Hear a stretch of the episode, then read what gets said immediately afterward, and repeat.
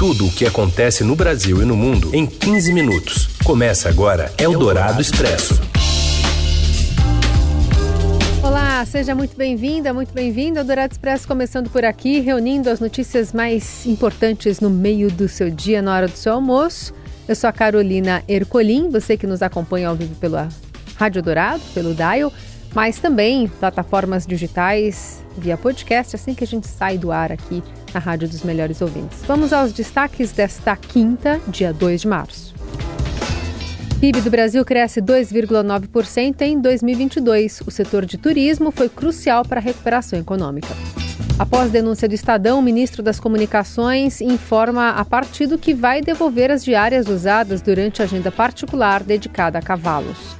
E mais, o novo Bolsa Família e os pedidos de cassação do vereador gaúcho acusado de xenofobia no Rio, no Rio Grande do Sul. É o Dourado Expresso. Tudo o que acontece no Brasil e no mundo em 15 minutos.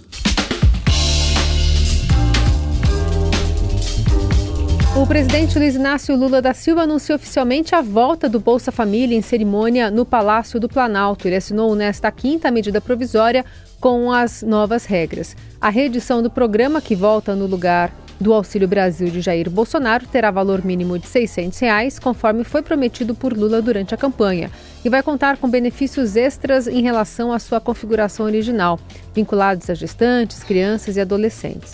O pagamento adicional será de 150 reais por cada criança da casa com até 6 anos e 50 para os dependentes de 7 a 18 anos incompletos. Gestantes também vão receber um valor extra de 50 reais.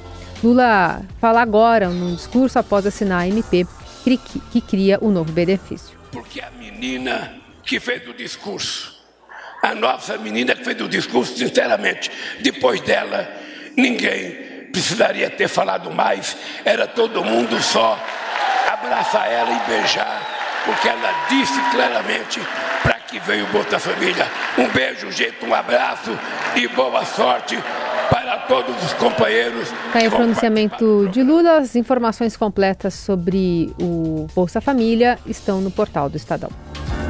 Eldorado Expresso. O PIB avança 2,9% em 2022, mas a retração no quarto trimestre ameaça o crescimento já de 2023. Os detalhes do Rio com Daniela Amorim, repórter do Broadcast. O produto interno bruto brasileiro cresceu 2,9% em 2022 ante 2021, informou o IBGE. Apesar do avanço na média anual, houve uma freada brusca na segunda metade do ano passado. O PIB caiu 0,2% no quarto trimestre de 2022 ante o terceiro trimestre, sob influência de perdas na indústria de transformação e no comércio, mas também na construção, na administração pública e na produção de eletricidade e água. O consumo das famílias, principalmente direcionado para os serviços, foi o motor da economia no ano passado, com avanço de 4,3% sobre 2021. A alta foi a mais acentuada desde 2011. Ainda sob a ótica da demanda, os investimentos cresceram 0,9% e o consumo do governo avançou 1,5%. Pelo lado da oferta, o avanço da atividade econômica brasileira foi turbinada pelo PIB de serviços, que teve uma elevação de 4,2%, com ajuda também da alta de 1,6% no PIB da indústria. Por outro lado, o PIB da agropecuária recuou 1,7%, em decorrência da quebra de safra de soja, além de perdas na produção de arroz e fumo. Eldorado Expresso. O ministro das Comunicações, Juscelino Filho, informa ao partido dele, União Brasil, que vai devolver as diárias usadas para ir ver cavalos. As informações de Brasília com Vinícius Valfré. O ministro das Comunicações, Juscelino Filho, informou ao seu partido, União Brasil, que vai devolver o dinheiro de diárias recebidas do governo irregularmente para cobrir despesas de uma viagem a São Paulo que teve como agenda principal eventos particulares a decisão dele vem após o Estadão revelar que, dos quatro dias de viagem, em três deles o ministro se dedicou aos seus cavalos de raça. Ele foi a um leilão, a uma festa em homenagem a cavalos e inaugurou uma praça dedicada ao Roxão, um cavalo de seu sócio. Todos os compromissos envolvendo o animal foram omitidos da agenda do ministro, embora ele tenha usado o cargo para comparecer a essas agendas. A versão que Juscelino apresentou aos seus aliados é a de que as diárias são debitadas automaticamente.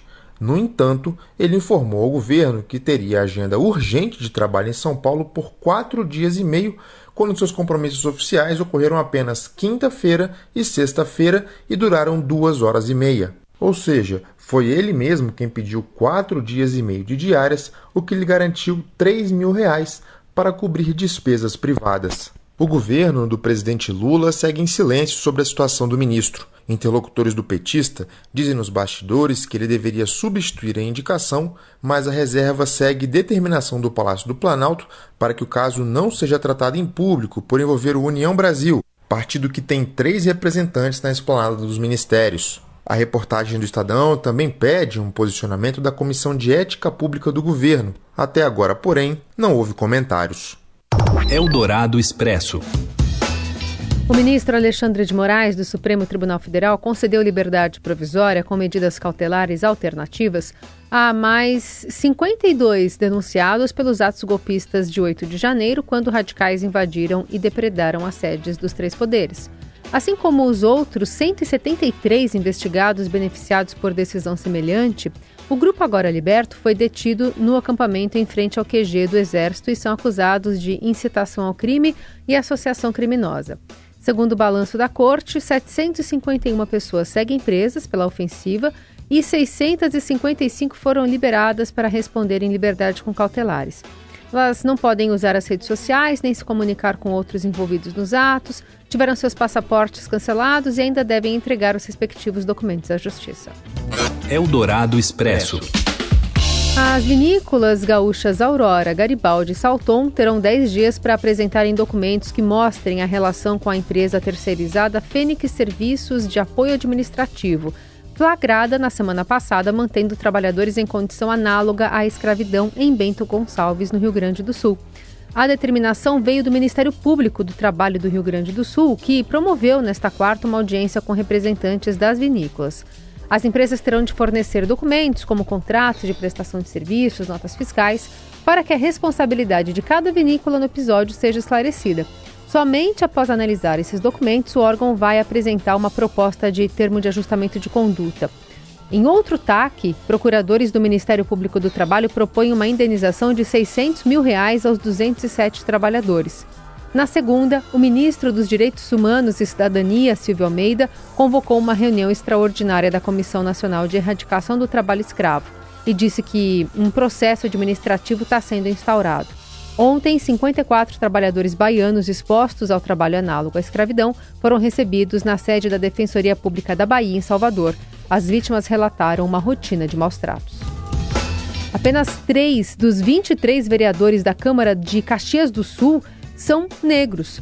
Um deles é a líder do PT na casa, Estela Balardim, de 23 anos, que exerce o primeiro mandato.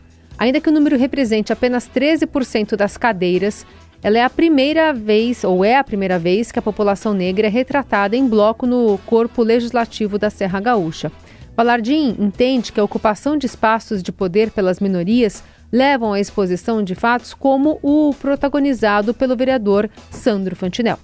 Nós existimos, nós também construímos Caxias do Sul. O povo negro também está presente nessa construção, mas não está presente nos espaços de decisão mas está ganhando esses espaços. E eu acho que o parlamento ter eleito três vereadores nessa legislatura é um exemplo disso, um exemplo de avanços que estão começando a acontecer. E a gente ter três vereadores esse ano faz com que esses debates apareçam.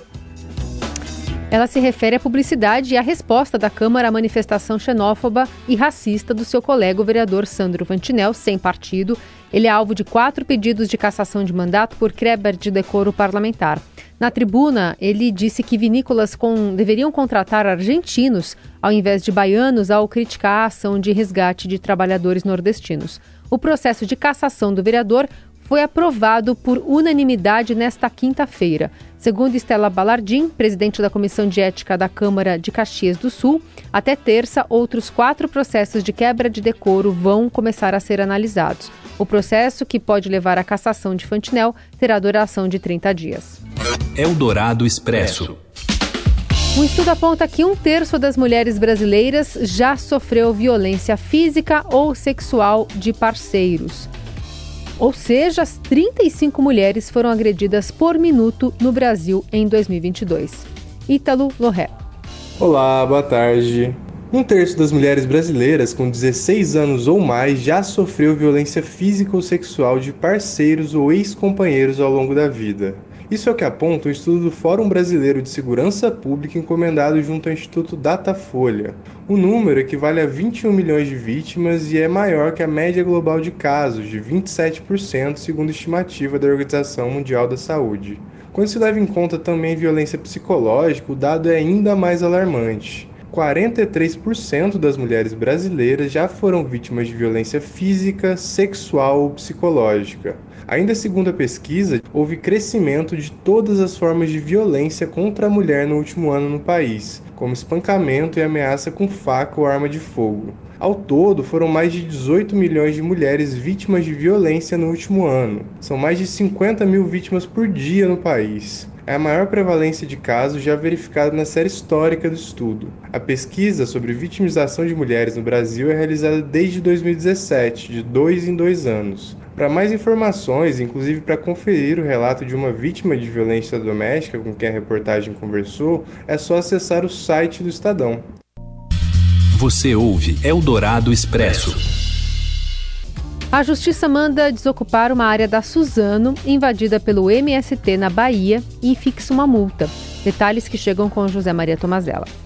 A Justiça da Bahia determinou a reintegração de posse de uma fazenda da Suzano invadida na segunda-feira por integrantes do Movimento dos Trabalhadores Rurais Sem Terra em Mucuri, no sul do estado. Na primeira onda de invasões deflagrada no governo Lula, o MST ocupou três áreas da empresa e uma quarta fazenda de outro proprietário naquela região.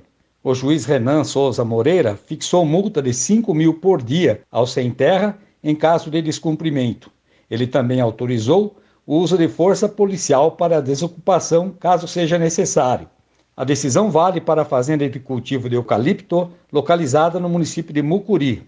As ações de reintegração de posse relativas às outras áreas da Suzano, ocupadas nos municípios de Caravelas e Teixeira de Freitas, ainda eram analisadas pela Justiça Estadual na manhã desta quinta-feira. O MST alega que ocupou as propriedades porque a Suzano não teria cumprido um acordo de destinação de terras para assentamento das famílias, feito em conjunto com o Instituto Nacional de Colonização e Reforma Agrária, INCRA. Eldorado Expresso. O jornal afirma que Ronaldo negocia a venda de 20% da SAF do Cruzeiro com o dono da rede de supermercados lá de BH. Fala mais, Morelli. Olá, amigos! Hoje eu quero falar do Ronaldo do Cruzeiro e dessa iniciativa de o clube repassar 20% das suas ações da SAF. Isso mesmo, Ronaldo é o dono do Cruzeiro, pegou o Cruzeiro na Série B por 400 milhões de reais e agora está vendendo parte desse valor para o dono do supermercado BH, Pedro Lourenço que ficou com o Cruzeiro quando o time esteve na segunda divisão, que ajudou financeiramente o Cruzeiro, que ajudou inclusive a pagar salários da folha do time de futebol. É claro que o Cruzeiro teve uma valorização porque o Ronaldo comprou em baixa quando o clube estava na Série B e agora o clube está na Série A. Só de movimentação financeira, de suas receitas para essa temporada, o Cruzeiro estima que ela dobre que ela chegue a 350 milhões de reais e esse é um valor bem maior do que o clube tinha quando estava na segunda divisão. Então, Ronaldo ficaria então ainda como sócio maior do Cruzeiro, 70% da SAF. Esse novo empresário do supermercado BH com 20% e 10% estaria na conta da própria associação do próprio Cruzeiro. É uma novidade, mas não é uma novidade assim para quem entende a SAF como dona de um clube de futebol. Todos esses clubes que se abriram, né, que mudaram seu sistema de governança para a SAF, Sociedade Anônima do Futebol, podem sofrer a qualquer momento esse repasse das ações, esse repasse do controle do clube. É isso, gente. Falei, um abraço a todos. Valeu. Eldorado Expresso. O meu pai era paulista, meu avô pernambucano, o meu bisavô mineiro, meu tataravô baiano, meu maestro soberano. Chico Buarque chega a São Paulo com turnê Que Tá um Samba, que ganha dois shows extras. Júlio Maria, repórter do Caderno 2, traz as informações pra gente. Boa tarde, Júlio. Boa tarde, Carol. Boa tarde, ouvintes da Rádio Eldorado. Chico Buarque é o assunto do dia porque hoje ele abre a turnê Que Tá um Samba em São Paulo. Ele vem com a Mônica Salmazo para casa Tóquio Marine Hall e logo de cara uma informação muito importante, gente. Duas novas datas foram abertas, 7 e 8 de abril também terão shows de Chico Buarque na Tóquio Marine Hall corram lá no site dessa casa porque a luta por um ingresso está grande. O show de Chico Buarque é importante, ele está com 78 anos. Se fizer outra turnê, será com 83, já que ele faz de 5 em 5 anos esses shows, né? Ou seja, tem que ver Chico Buarque, um dos maiores artistas do país. O que está confirmado? Tem muita coisa que não entrou no repertório, né? As pessoas podem sentir falta de cálice de Brejo da Cruz, de Retrato em Branco e Preto, de Apesar de Você, mas talvez não sintam nada, porque estarão lá. Beatriz para Todos, Futuros Amantes, Tua Cantigo, Meu Guri, Noite dos Mascarados, As Caravanas, João e Maria, enfim, um showzaço de Chico Buarque na Tokyo Marine Hall. Importantíssimo esse momento para ver Chico Buarque que começou essa turnê num período antes das eleições, ou seja, todo o clima de tensão aconteceu, o Chico estava no palco e praticamente aconteceu um fenômeno importante, interessante que eu estava falando ontem com a Mônica Salmazo, como que toda a canção do Chico vai sendo ressignificada. Não é um show politizado, extremamente politizado, não. O Chico não quis fazer isso de propósito.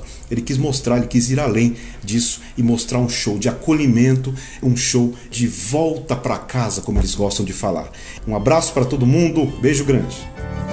Para um coração mesquinho, contra a solidão agreste, Luiz Gonzaga é tiro certo. E é com Chico Buarque e Júlio Maria que encerramos essa edição do Eldorado Expresso. Para você, uma boa quinta. Já já a sexta está chegando. Até lá.